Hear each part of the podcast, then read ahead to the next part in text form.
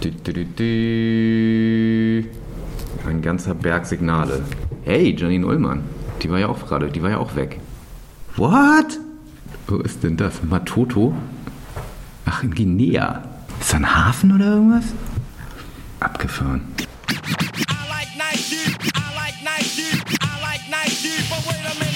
Jo, was geht ab? Ich bin Jan Delay. Hallo, mein Name ist Caroline Kebekus. Moin, ich bin Kevin Kühnert von der SPD. Hallo, mein Name ist Joy Dinalani und ich mache mit bei der Sneakerjagd. Denn diese Schuhe haben den Haken einfach raus. Meine Nikes stellen deine in den Schatten. Sneaker. Kein Kleidungsstück wird so gehypt. Millionenfach gekauft, millionenfach ausgelatscht und weggeschmissen. Viele Hersteller versprechen, dass mit den Schuhen etwas Nachhaltiges passiert. Aber stimmt das auch? Wir starten ein Experiment. Wir haben alte Sneaker von Promis eingesammelt und sie mit GPS-Trackern ausgestattet. So gehen sie auf ihre letzte Reise. Halten die Hersteller Wort oder landen die Sneaker doch irgendwo auf dem Müll in Afrika oder Asien? Ihr seid mir egal, denn ich hab neue Nikes. Die Sneakerjagd. Ein Podcast von Melanie Böff, Christian Salewski und Felix Rohrbeck. Ich hab neue Nikes. Die Sneakerjagd ist eine Recherche von NDR, Zeit und dem Recherche-Startup Flip. Und einige Schuhe sind übrigens auch noch unterwegs. Wo genau die Sneaker landen und über welche genaue Route, all das könnt ihr nachverfolgen auf www.sneakerjagd.de. Hallo, wir sind zurück bei der Sneakerjagd. Hi Christian, hi Felix. Moin. Schön, dass ihr heute hier wieder da seid. Äh, ihr seid ja auch heute Morgen erst gelandet. Ja, wie sagtest du eben kurz, äh, ganz frisch, quasi im Studio würde ich widersprechen, so ganz frisch fühle ich mich noch nicht. Also es war eine kurze Nacht im, im Flugzeug, vielleicht drei, vier Stunden Schlaf bekommen und dann bin ich äh, direkt äh, zum NDR Fernsehen, um da unser Drehmaterial abzuliefern, weil das ja auch noch äh, einen Film geben wird. Ja, und dann direkt jetzt hierher zu dir. Straffes Programm. Wie geht's dir, Felix? Ich habe immerhin im Gegensatz zu Christian schon mal geduscht und bin dann aber auch gleich weiter, weil ich auch noch einen Termin hatte. Also wir sind schon ein bisschen fertig, aber äh, ja, es war auch eine super interessante Zeit. Ja, es hat sich auf jeden Fall gelohnt. Wir steigen jetzt gleich mal ein. Wo genau wart ihr denn unterwegs? Also wir waren in Nairobi, der Hauptstadt von Kenia, und ähm, da landen auch super viele von unseren aussortierten alten Sneakern. Also ich habe so viele Schuhe habe ich noch nie in meinem ganzen Leben gesehen wie in den letzten Tagen. Und äh, ein GPS-Sneaker ist eben auch da gelandet und dem sind wir da hinterhergereist. Und ähm, zu vielen wollen wir noch nicht verraten. Ähm, Christian hat es ja schon gesagt, wir erzählen das dann alles nächste Woche. Aber es waren wirklich ähm, intensive, anstrengende und auch manchmal schockierende Tage, in denen wir viel gelernt haben über das Ende unserer Schuhe. Okay, das klingt sehr, sehr spannend. Wie gesagt, wir werden heute noch nicht alles von dieser Reise verraten können. Deswegen bleibt unbedingt dran hier bei der Sneakerjagd. Und bevor wir aber einsteigen, gab es ja auch schon einen großen Skandal, den ihr bei der Sneakerjagd aufgedeckt habt. Nämlich Nike schreddert ganz offenbar systematisch neue Schuhe. Viele davon sind so Retourenschuhe, die waren eben einfach wieder an Nike zurückschickt äh, und die eben zum Teil völlig ungetragen sind, die dann aber geschreddert werden. Also das war eine unfassbare Nachricht, ähm, hätte, glaube ich, keiner irgendwie erwartet. Wie ging es danach weiter? Hat sich Nike inzwischen bei euch gemeldet? Nee, Nike hat sich äh, bei uns nicht gemeldet, hatten wir ehrlich gesagt auch ein bisschen, naja, nicht gehofft, aber als Journalist, wenn man was aufdeckt, dann hofft man ja auch immer, dass es irgendwie eine Veränderung bewirkt. Ähm, aber wir haben dann nochmal bei äh, Nike nachgehakt und wollten zum Beispiel wissen, ähm, ob sie auch weiterhin beabsichtigen, solche Retouren zu schreddern. Ähm, und wenn ja, ob sie es wenigstens klar kommunizieren, dass die Kunden das auch wissen. Und ähm, dazu hat Nike aber ja eigentlich nichts gesagt und stattdessen hat der Konzern in so einem ganz allgemeinen Statement erneut betont, dass nur Schuhe, Zitat, mit Anzeichen von Gebrauchsspuren oder Defekten geschreddert würden. Und ähm, ja, die anderen Schuhe, die heilen, wieder in Läden verkauft würden. Ja, und das ist ja eine Behauptung, die wir schon kennen. Ne? Also da äh, bleibe ich aber auch dabei, das ist absoluter Quatsch. Also es ist ja ähm, eindeutig neue Schuhe gewesen, die wir in der Schredderhalle dort äh, gesehen haben und auch gefilmt haben. Und das kann sich auch jeder angucken. Äh, die Bilder sind ja bei Steuerung F zum Beispiel im, äh, bei YouTube zu sehen. Ähm, und wir haben jetzt sogar noch mal neue Informationen bekommen, die das eher erhärten, äh, unsere Recherche. Da hat sich nämlich ein Zuschauer bei uns gemeldet Und der hat gesagt, dass er äh, sich mit dem Nike Kundenservice ausgetauscht hat, weil er wohl Schuhe gekauft hat, die zu klein sind. Und da hat er eine Frage zu der Retoure gehabt und hat uns dann die E-Mail weitergeleitet, die von Nike kam. Und die Antwort von Nike an den Kunden ist die folgende. Zitat. Du bist grundsätzlich nicht dazu verpflichtet, zu kleine Schuhe zurückzuschicken, denn wir recyceln die Schuhe nur und verkaufen sie natürlich nicht weiter. Und weiter, ähm, Zitat, insofern wäre es auch aus Nachhaltigkeitsgründen besser, wenn du die Schuhe deinem Freund schenkst. Zitat Ende. Was für eine Antwort. ja, das ist krass. Also ich meine, das heißt im Klartext, äh, Nike gibt dazu, dass wenn man die Schuhe online bestellt und sie dann nicht passen äh, und man sie zurückschickt, dass sie dann vernichtet werden.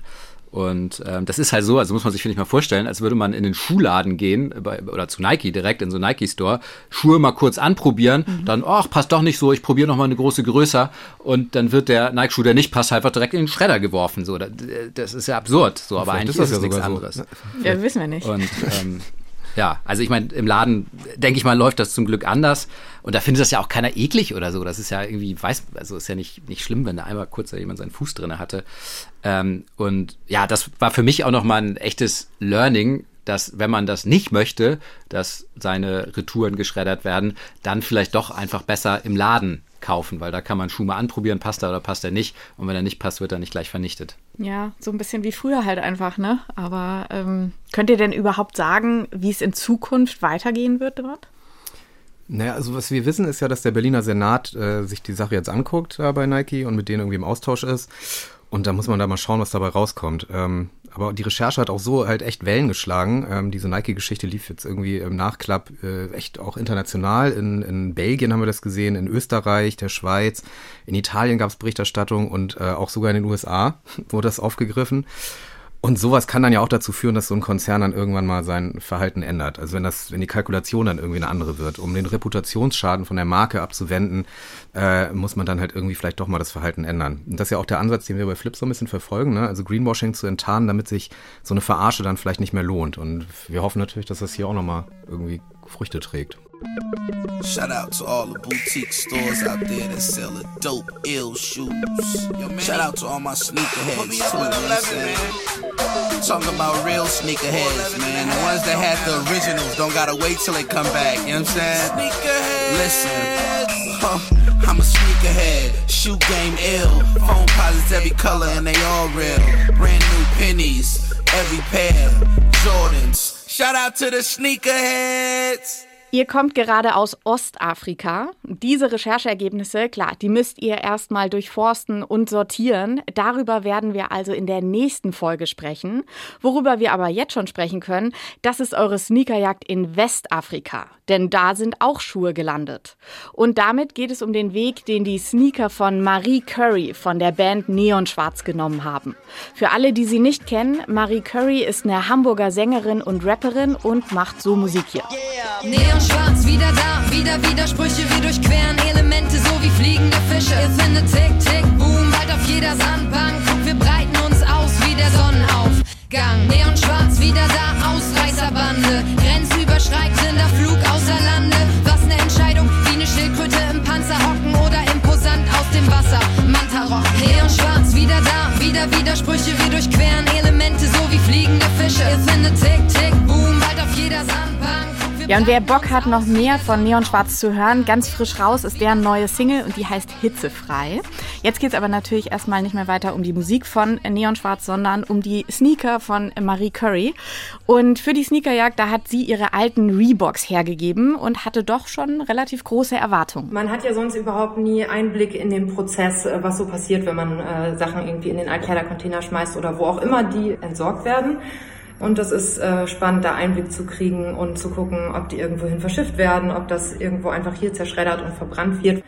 Wir sind gespannt. Ja, auch wir sind gespannt. Und zwar schauen wir uns jetzt erstmal den Start dieser Sneakerjagd von Marie Currys Schuhen an. Und zwar eingeworfen habt ihr die Sneaker in so einem ziemlich, ja, kann man glaube ich sagen, ranzigen Altkleidercontainer in Hamburg vor äh, ja, einem Supermarkt.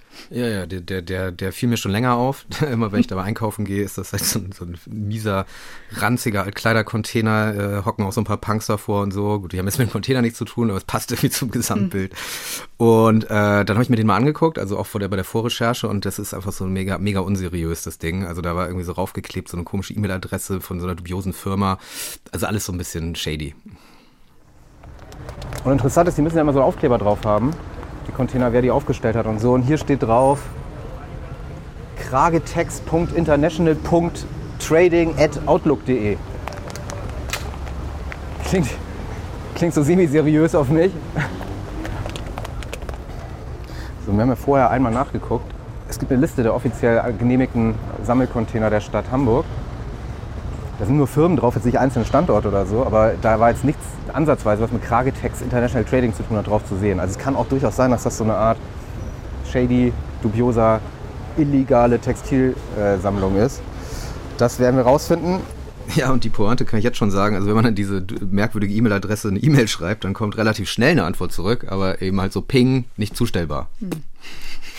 Ja. Ähm, ja, umso gespannter waren wir dann natürlich, äh, wo würden die Schuhe hingehen aus diesem Container. Und das erste Signal kam dann aus einem Industriegebiet bei Barsbüttel, das ist so ein bisschen nordöstlich von Hamburg. Ähm, das war aber nur eine Zwischenstation und dann kam das nächste Signal von einem Funkmast auf einem Feld neben der kleinen Gemeinde Algermissen südlich von Hannover. Und dann haben wir einfach mal bei Google geguckt, Textilrecycling und diesen Ort und zack sind wir auf die Abadi Export GmbH gestoßen und die betreibt laut ihrer Website zwei eigene Sortierwerke. Ja, und sie sagen von sich selbst, sie würden im Bereich der Schuhsortierung eine marktführende Stellung in Europa einnehmen. Boah, ist erstmal dick, ne? Haben dann auch mal äh, via Google äh, noch ein paar Fotos gefunden und die zeigen dann zum Beispiel das Entladen eines LKWs voller loser Kleidung und das sah schon so aus, als könnte das alles gut aus diesen Sammelcontainern stammen.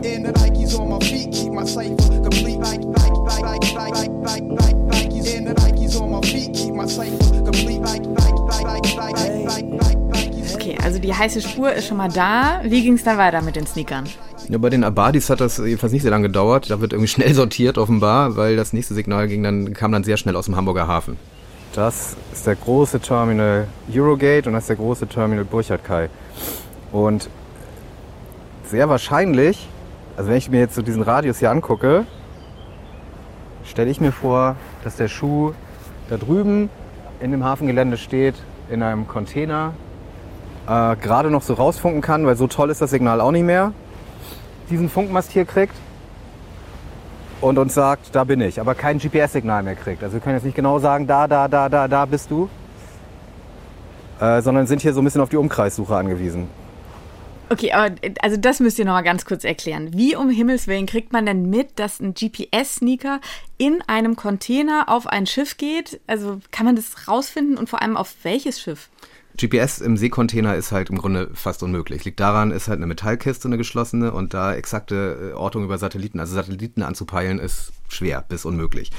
Jetzt hatten wir aber hier in dem Fall GSM-Signale, also quasi äh, äh, Signale, bei denen sich unsere, bei denen es die Tracker geschafft haben, sich ins Mobilfunknetz einzuwählen, wie so ein Handy, und das dann sogar in zwei verschiedene Funkmasten. So, und ähm, das war dann quasi unsere Rettung, weil äh, wo diese Funkmasten stehen, das kann man im Internet in so offenen Datenbanken nachgucken. Und der zweite Funkmast, der stand auf so einer Halbinsel am alten Petroleumhafen in Hamburg.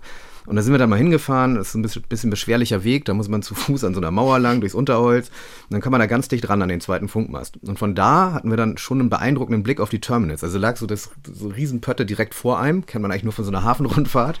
Aber äh, so, die liegen dann direkt vor dir. Und der andere Funkmast, also der zweite, ist dann halt auf der ganz anderen Seite quasi hinten, hinter den Schiffen, hinter den Terminals. Und dann sagt dir die Logik, unsere Schuhe sind in dem Gebiet dazwischen, weil sie haben sich ja in beide eingeloggt. Ähm, und dazwischen sind halt einfach nur Container-Terminals und Schiffe. Und das heißt dann in der Schlussfolgerung, wird wohl verladen. Okay, aber dann wisst ihr halt auch immer noch nicht, auf welches Schiff genau, oder? Ja, da kann man sich dann weiterhelfen mit äh, sogenannten Segellisten. Die gibt es dann auch im Internet teilweise anzugucken. Ja, das machen so Schiffspotter, ne? Also diese, diese Typen, die da stehen mit der Kamera und ähm, die haben wir da auch getroffen, ehrlich gesagt. Weil die haben dann da Fotos gemacht und so. Die haben uns das auch erklärt, dann auch nochmal explizit, so hier, guckst du da, guckst du da. Ähm, also da kann man auf jeden Fall halt sehen, Ankünfte, Abfahrten, Ladezeiten und so weiter kann man da teilweise gucken. Und dann kann man natürlich das mit seinem Signal abgleichen, was man hat. Äh, Ladesignal haben wir das immer genannt. Und dann schauen, was passt. Und da haben wir dann so eine Liste gemacht. Ja, du hast sogar noch gewettet, oder? Was denn? Ja, genau, wir haben Wir haben gewettet. gewettet. Genau, wir haben so eine Liste dann sozusagen da rausgemacht. Die haben sogar handschriftlich, eine handschriftliche Liste habe ich hier mit. Die sieht durcheinander aus, die ja, die ist, Liste. die ist wild. Aber das waren dann am Ende acht Schiffe, die in Frage kamen äh, zu diesem Ladesignal, wo wir dachten, sie kommen in Frage. Äh, und die sind dann halt gefahren hier, was weiß ich zum Beispiel nach, also kurz nach Rotterdam, nach Kaliningrad, äh, Norwegen war hier irgendwas, Aarhus, aber auch so Dubai oder Izmir, da in der Türkei. Ich, glaub, Ähm, ich habe nämlich auf Izmir getippt, Du glaube hast, glaube ich, auf Izmir getippt. Ähm, kann sein. Wir lagen alle daneben am Ende, oder? Wir lagen alle daneben. Also wir haben die dann äh, eifrig über Vessel Tracker, so kannst du ja online verfolgen, äh, Mhm. die Dinger. Und äh, aber das war am Ende halt auch, also das Signal ist weg, ne? Man kriegt auch vorher eh kein Signal, man muss dann Vertrauen auf Düt und dann ist halt so ein bisschen Wundertüte, wo kommt das nächste Signal her? Und wir haben dann immer genau gewettet, welches, wo kommt wohl das her? Also es kam halt von nichts, nichts von dieser Liste war, war, war korrekt. Ich glaube, sondern auch vier Wochen einfach kein Signal oder sowas. ne? ja, ich Dreh weiß gar nicht, ganz so lang. Ja, doch, kann auch sein. Das war auf jeden Fall, ja, es war auf jeden Fall so ein Gewarte und so ein, die, die Liste war am Ende Müll. So, hier, schmeiß weg. so, ähm, das, war, das Signal kam nämlich aus Gibraltar. Das hat überhaupt nichts mit unserer Liste zu tun gehabt. Also, da ist dann unsere Recherchekraft irgendwie an Grenzen gestoßen. Aber wir haben einen Tracker, das ist auch gut. Ja, und es gab ja wieder Signale, darauf kommt es ja an. Der Akku war nicht tot. Aber tatsächlich ist es ja auch nicht dort geblieben, weil, das wissen wir schon, es kam dann eine große, große Überraschung, als ihr bei der Recherche die Signallage in eurem Flipbüro abgecheckt habt.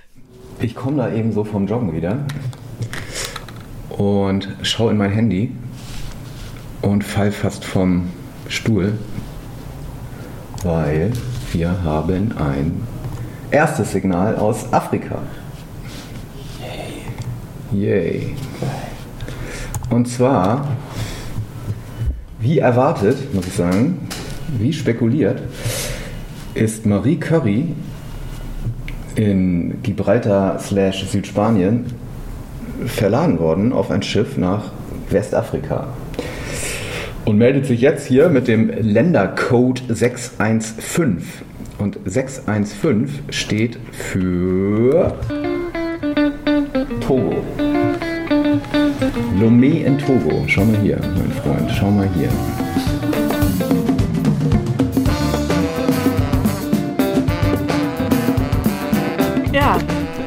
Westafrika, wow. Also das ist ja dann quasi der erste interkontinentale Schuh hier bei der Sneakerjagd.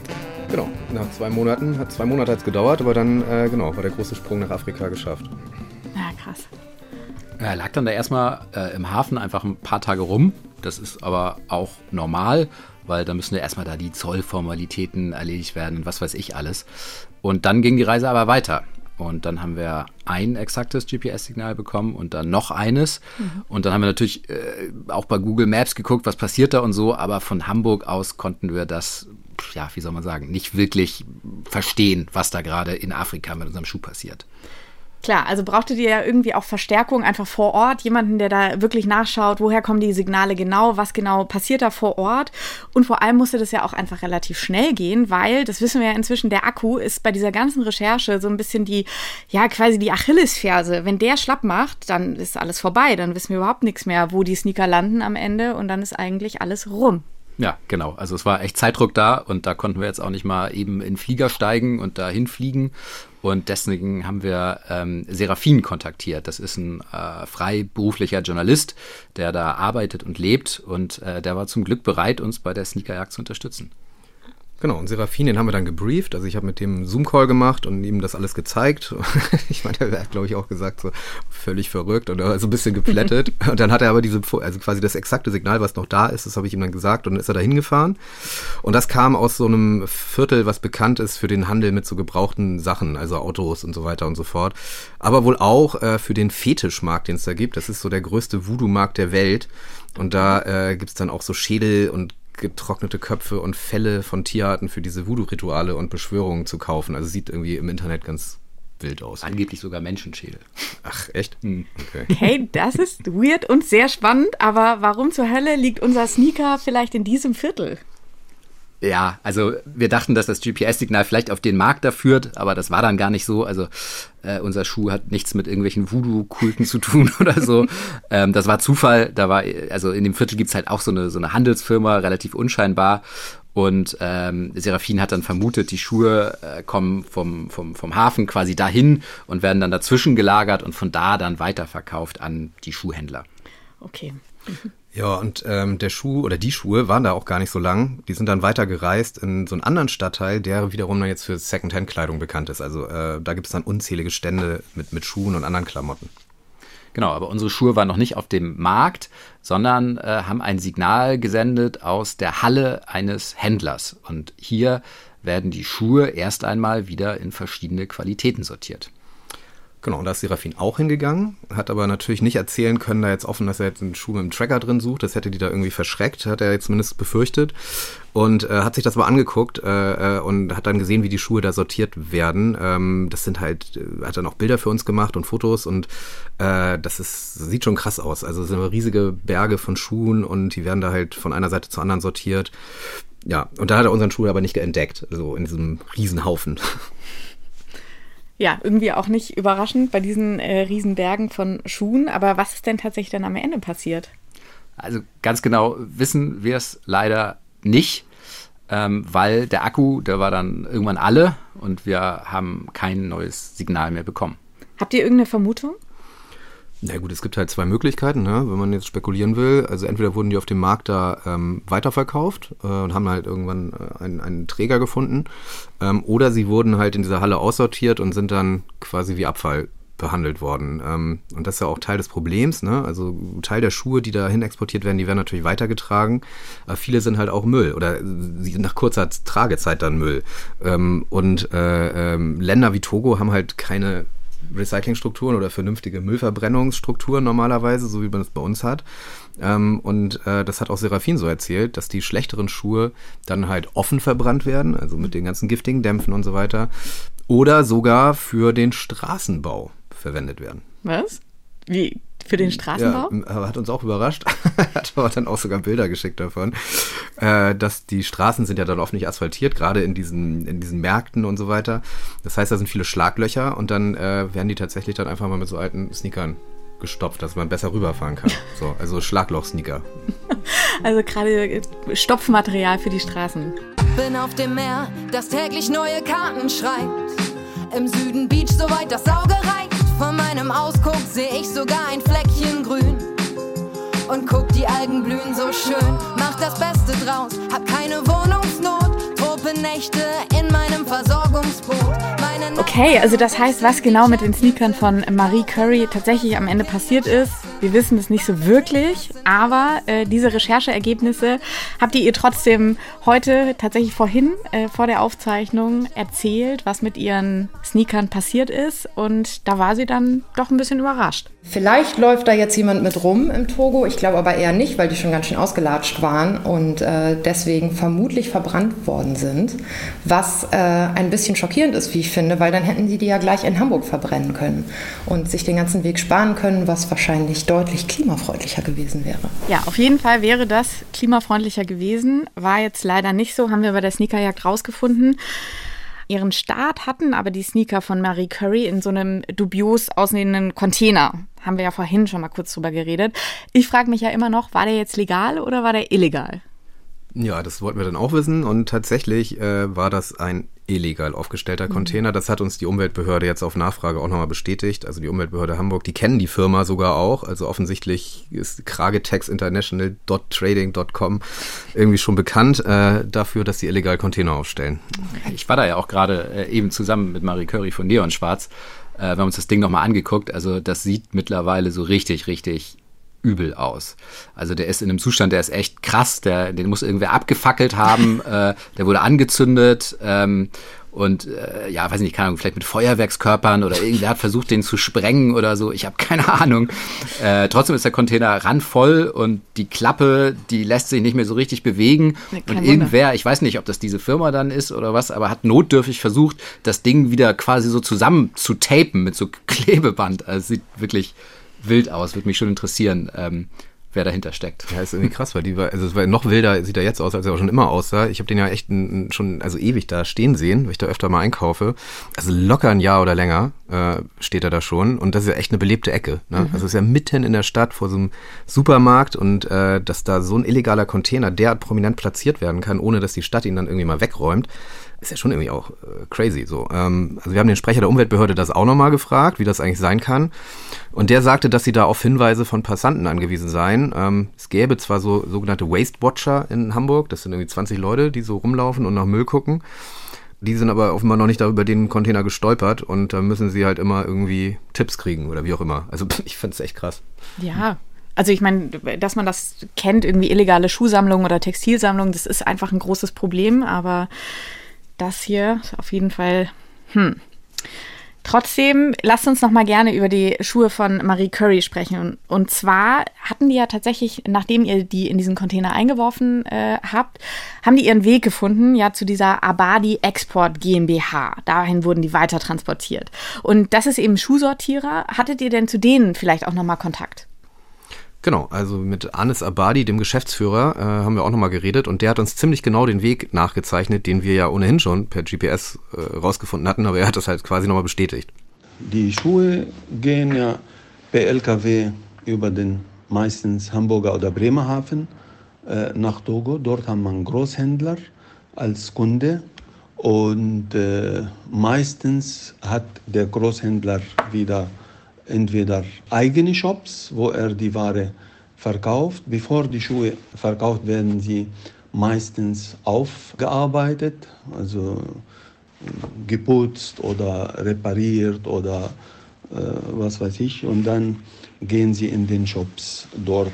Nicht? Also äh, hat der Großhändler nicht eigene Shops, dann hat er meistens dann als Alternative kleine Händler, die äh, selber ihre Shops äh, haben und äh, dann wird das an diese kleinen Händler äh, verkauft, entweder auf dem Markt oder äh, in kleine Shops, je nachdem. Also das ist so der Weg. Ne?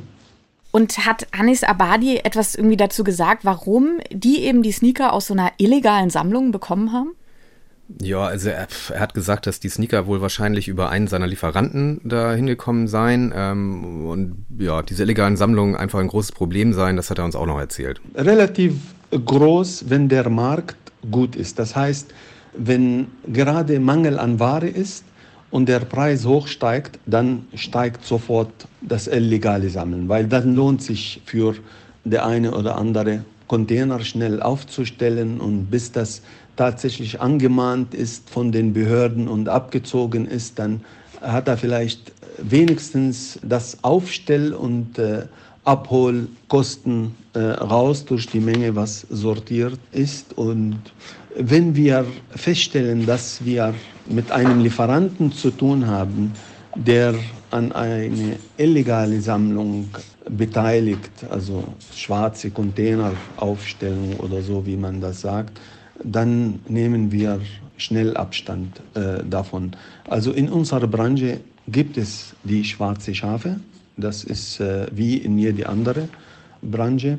Und das äh, ist eher ein Schaden für die Gesamten, weil die seriösen Sammler, sie müssen ja die Gebühren bezahlen an Städte und Kommunen und äh, Supermärkte, überall, wo die Container äh, stellen, während die das eine oder andere, der äh, stellt die Container auf, sammelt die Ware und ist äh, weg, ohne irgendwelche Gebühren zu bezahlen. Das schadet allen seriösen. Ja, sie versuchen halt auszuschließen, dass sie Schuhe aus unseriöser Quelle bekommen, indem sie eben ja, langjährigen Lieferanten vertrauen. Man kennt sich.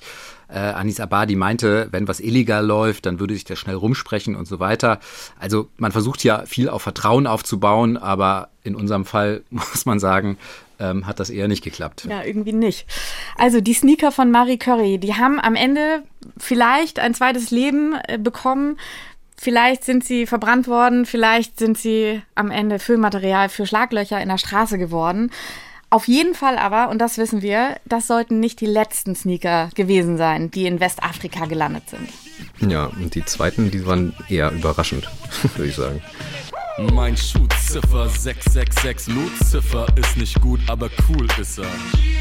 Die Luft brennt, alles schreit, doch die Nikes bleiben weiß. Hi, ich bin Janine Ullmann und ich mache mit bei der Sneakerjagd. Und ich besitze ein paar Sneaker ähm, und ich habe die tatsächlich noch nie einfach so entsorgt oder weggeworfen. Also wenn, dann habe ich sie mal in einen Kleidercontainer gebracht ähm, und habe mich auch da immer schon gefragt, wo landen die denn eigentlich?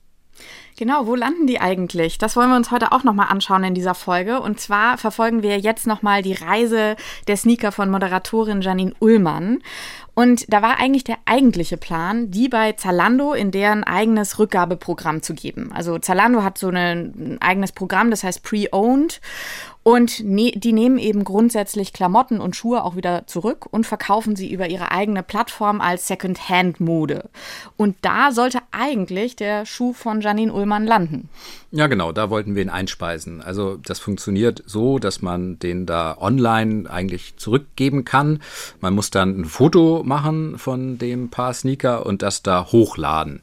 Und dann entscheidet Zalando auf der Basis des Fotos, ob sie den Schuh zurücknehmen oder nicht. Mhm. Und äh, bei den Sneakern von Janine Ullmann äh, hat das nicht geklappt. Die wollte äh, Zalando nicht zurückhaben. Und dann haben wir gedacht, gut, dann können wir ja auch irgendwie tauschen und ein paar andere Sneaker äh, Zalando zurückgeben und haben dann noch eine ganze weitere äh, Menge von Fotos gemacht, die immer wieder hochgeladen und die Antwort war immer dieselbe, nee, sie wollen die Sneaker nicht zurückhaben.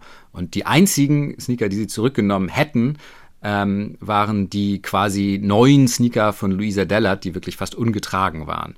Also das heißt, die picken sich da wirklich nur die allerbesten Sachen raus. Mhm. Ja, und genau dieses, äh, dieses Sherry-Picking, äh, wie man das ja Neudeutsch nennt, das hat echt schlimme Auswirkungen auf den ganzen Bereich Textilsortierung. Wir haben über das Thema auch mit TextAid gesprochen, also mit dem Geschäftsführer da, Thomas Böschen. Ähm, der ist ja einer der größten Textilrecycler in Deutschland. Und der hat sich darüber, über dieses Vorgehen auch von Salando und anderen, äh, doch ganz schön ausgelassen. Dieses Suchen nach den großen Goldnuggets oder Rosinenpickerei oder die Kirsche vom Kuchen nehmen, die gefährdet einfach die Entsorgung der anderen Textilien, die nicht so hochwertig sind, weil es nicht mehr finanzierbar sein wird in Zukunft. Und das führt natürlich dazu, dass Sortierkapazitäten abgebaut werden und das vor dem Hintergrund, dass man eigentlich das Gegenteil machen muss.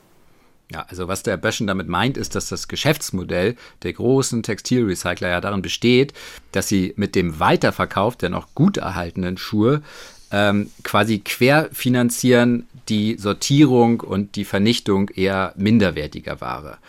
Und ähm, dieses Geschäftsmodell, ähm, das funktioniert natürlich nicht mehr, wenn Konzerne wie Zalando sich ausschließlich die besonders gut erhaltene Second-Hand-Ware herauspicken. Dann, so sagt es zumindest Böschen, dann, dann, dann crasht quasi das ganze bestehende Altkleidersystem. Und das hat der äh, Herr Abadi übrigens ganz ähnlich beschrieben. Was Zalando macht, hat also nichts damit zu tun, muss man sagen, dass man ernsthaft versucht, da irgendwie ein, ein, ein Fast-Fashion-Problem oder so zu lösen. Es ist einfach ein Geschäftsmodell von Zalando, sich die beste Ware da rauszusuchen, die man irgendwie noch gewinnbringend weiterverkaufen kann. Und wir haben Zalando dann auch gebeten, dazu Stellung zu nehmen. Ähm, die Antwort, die heute Morgen kam, war dann aber einfach nur, die Produkte müssten, Zitat, ohne sichtbare Gebrauchsspuren sein, da wir diese im Pre-Owned-Sortiment unseres Online-Shops weiterverkaufen und unsere Kundinnen und Kunden in diesem Umfeld qualitätsgeprüfte Produkte erwarten. So, hm. also bla bla und zum Vorwurf ähm, des Cherry-Pickings, dazu wollten wir eigentlich wissen, was sie sagen, ähm, haben sie gar nichts gesagt. Also das haben sie, ja, also wie so oft, so ein bisschen, bisschen Nike-Style, ne? Also sozusagen, man stellt ihnen eine Frage und zum eigentlichen Vorwurf nimmt sie gar keine Stellung, sondern weichen aus. Weichen aus, ja. Na gut, also jedenfalls haben wir die, die Sneaker von Janine Ullmann, die wollte Salando ja nicht haben, also mussten wir sie doch irgendwo anders äh, einspeisen, haben wir uns gesagt, okay, dann machen wir jetzt sozusagen das Beste, was man sich vorstellen kann. Wir suchen jetzt eine, eine, einen sehr gut klingenden Einspeiseweg äh, für die und äh, sind dann gelandet bei der Deutschen Kleiderstiftung, weil die von sich selbst sagen, äh, ihre Kleidung würde für Wärme und Würde äh, sorgen, wenn sie die sortieren und sie würden sie dann fair teilen, also fair wie gerecht. Das ist einfach so ein sehr hoher Anspruch, den da, der da formuliert wird und da haben wir sie dann hingeschickt per Post. Mhm. Kam auch prompt eine E-Mail von denen zurück, in der sie uns äh, ganz herzlich gedankt haben für die Kleiderspende. Und ähm, da waren wir natürlich ganz besonders gespannt. Also irgendwie klingt ja so nach Altkleidersammlung Deluxe. Ja, und klingt ähm, ja auch irgendwie nach einem guten Gefühl. Also Hier Genau. kann man ja irgendwie das Gefühl bekommen, hier macht man endlich mal was Gutes. Ja, die waren auch echt empfohlen. Ich glaube, es gibt ja, gibt ja online, kann man so nachgucken, wenn man jetzt sucht nach, wie spende ich meine Kleider besonders sinnvoll, da sind die immer ganz weit vorne dabei, auch von der Verbraucherzentrale empfohlen, meine ich, und so, so kam er da überhaupt drauf. Also ja, genau. Ja, und dann lagen die Schuhe von Janine Ullmann erstmal eine ganze Zeit in Helmstedt bei der Kleiderstiftung rum. Keine Bewegung erstmal.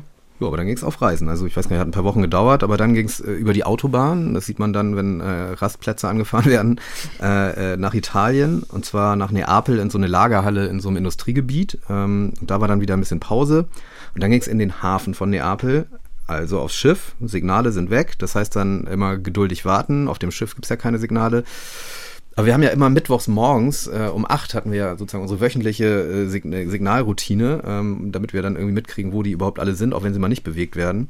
Und äh, also unseren Signalmittwoch, wo wir mal sehr aufgeregt morgens gecheckt haben, was los ist. Und äh, eines Mittwochs hat sich dann auch Janine Ullmann wieder gemeldet. Okay. Ein ganzer Berg Signale. Hey, Janine Ullmann. Die war ja auch gerade, die war ja auch weg. 611 Ländercode. Weißt du auswendig, was das für ein Ländercode ist? Keine Ahnung. Ich auch nicht. Let's take a look on the Karte. What? Was ist das denn? ah, abgefahren, guck dir das an. Wo ist denn das? Matoto? Ach, in Guinea. Krass. Alter, ist das, kann das sein, ey? Das ist, da ist irgendwie, da liegt eine Fehler. Da liegt eine, was ist denn das, ey? Das ist ja der Knaller. Ist da ein Hafen oder irgendwas? Da ist ein Hafen, guck mal hier. Okay, es kann einfach auch wieder sein, dass der da im Hafen irgendwo ist. Abgefahren. Ja, wirklich abgefahren. Guinea, das ist nochmal richtig weit. Ja, es war einfach total überraschend. Also, Man hat wochenlang nichts gehört und dann kommt das da irgendwie äh, ja, aus, aus Guinea. Also das ist ja auch kein leichtes Pflaster. Ne? Da gab es ja gerade im September gab's da Militärputsch und auch äh, Kämpfe in der Hauptstadt Conakry. Und just da, also Matoto gehört dazu zu Conakry, ist da unser Sneaker gelandet. Ähm, und da hätte jetzt natürlich auch nochmal sein können, dass der nochmal weiterfährt, weil erst im Hafen, aber es gab dann nochmal äh, Signale. Und das letzte kam von so einer Art Markt in der Stadt da in Conakry. Und da war der Akku dann tot. Yeah, wenn der Boden einbricht, gib ja Fez in Air. Der Preis hoch, doch der Deal ist fair. Die Reise, denn von oben sieht man mehr. Tritt den, Arm weiter als und damit auch die Reise zu Ende. Und wir wissen nicht so wirklich, was danach passiert ist. Genau. Aber trotzdem, auch wenn wir nicht ganz wissen, was am Ende vielleicht mit diesen Sneakern noch passiert ist, die Frage ist ja, warum sind diese Sneaker, die ihr bei der Deutschen Kleiderstiftung abgegeben habt, dann nach Italien gewandert und dann am Ende in Guinea gelandet? Ja, das haben wir uns auch gefragt. Äh, Wir hatten dann ja eine eindeutige Signallange und wollten wissen, ähm, ja, wie, wie passt das zusammen mit dem Textilrecycling Deluxe der Deutschen Kleiderstiftung? Also haben die das dahin gebracht? Wie, ja, wie ist das zu erklären? Also haben wir dort mal nachgefragt und vom Geschäftsführer Ulrich Müller folgende Antwort erhalten. Wir öffnen hier sämtliche Pakete, die wir erhalten und gucken dann nach der Qualität. Die Qualität von den Sneakern, die Sie ähm, eingeschickt haben, hat dann nicht unseren Qualitätsmerkmalen entsprochen, weil wir wirklich äh, dadurch, dass wir sehr, sehr viele Spenden bekommen, aus der Fülle leben. Dafür sind wir sehr dankbar. Dann sind diese ähm, Sneaker sind dann gegangen an einen unserer Vertragsfirmen, die die weiter sortiert haben und dann entsprechend der Qualität weiter nach Westafrika geschickt haben. Und bevor bei unseren Sortierpartnern ein Container verschlossen wird, kommt vorher eine äh, vom jeweiligen Empfängerland beauftragte Kontrollkommission und überprüft den Inhalt gleich hier mit den Frachtpapieren ab und zieht Stichproben, dass wirklich die Ware und die Qualität sich in dem Container befindet, die ausgewiesen ist. Äh, so stellen wir uns auch gegen illegale Müllverklappung. Genau, also ihm ist wichtig, dass da alles äh, sehr sauber und äh, auditiert abläuft und äh, diese italienische Textilsortierfirma ist eben eine von der Deutschen Kleiderstiftung sehr engmaschig beobachtete und auditierter Großhändler und arbeitet mit der Stiftung zusammen. Ja, also muss man halt schon sagen, die haben das einfach weitergereicht und ähm, ja, die beste Qualität geht dann offenbar auf so Second-Hand-Märkte und nur die zweitbeste Qualität geht dann nach Afrika. Mhm. Ja, was man hier wieder halt, finde ich, sieht, ist, dass äh, am Ende landen die fast alle im kommerziellen Markt. Also egal, wo man sie abgibt, äh, viele davon werden halt sozusagen dann weiterverkauft. Und ähm, einige machen das sicherlich verantwortungsvoller als andere. Ähm, und natürlich finanziert man mit einigen Sammlungen von karitativen Organisationen dann auch sicherlich irgendwie äh, neben den Gehältern dieser Organisationen, aber auch ein paar wohltätige Zwecke oder sinnvolle Dinge. ist vielleicht anders als in so einem illegalen Sammelcontainer. Aber jetzt mal vom Schlusspunkt betrachtet, so ist jetzt äh, Conakry und Lomé ist jetzt irgendwie nicht so weit auseinander. Ne? Ich glaube, das ist wirklich nochmal interessant zu sehen. Beide Sneaker sind wirklich tausende Kilometer weit gereist, der eine nach Guinea, der andere in den Togo. Und obwohl ihr Start, du hast es gerade schon mal so angedeutet, äh, der Start war in zwei Entsorgungskanälen, die hätten, glaube ich, nicht unterschiedlicher sein können. Und trotzdem am Ende sind beide in Westafrika gelandet. Was für ein Gefühl gibt einem das? Wie geht man jetzt mit diesem Learning um? Ich finde es gerade schwierig, das einzuschätzen. Ja, also es ging uns genauso und das hat dann quasi auch zu der Entscheidung beigetragen, wir müssen da selber hin. Das ist ja eine Sache, wenn man da Serafin beauftragt und der soll mal gucken und so. Aber es war genau dieses Gefühl so, hm, einerseits ist es ja schon gut, wenn die da weitergetragen werden, andererseits enden sie in irgendwelchen Schlaglöchern oder verbrannt. Das ist wiederum nicht gut. Und um da ein eigenes Gefühl zu für bekommen, haben wir dann eben beschlossen, wir müssen selber nach Afrika fliegen.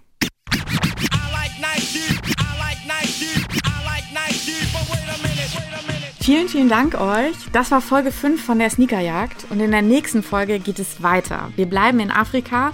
Diesmal führt uns die Spur der Sneaker aber nach Kenia in Ostafrika.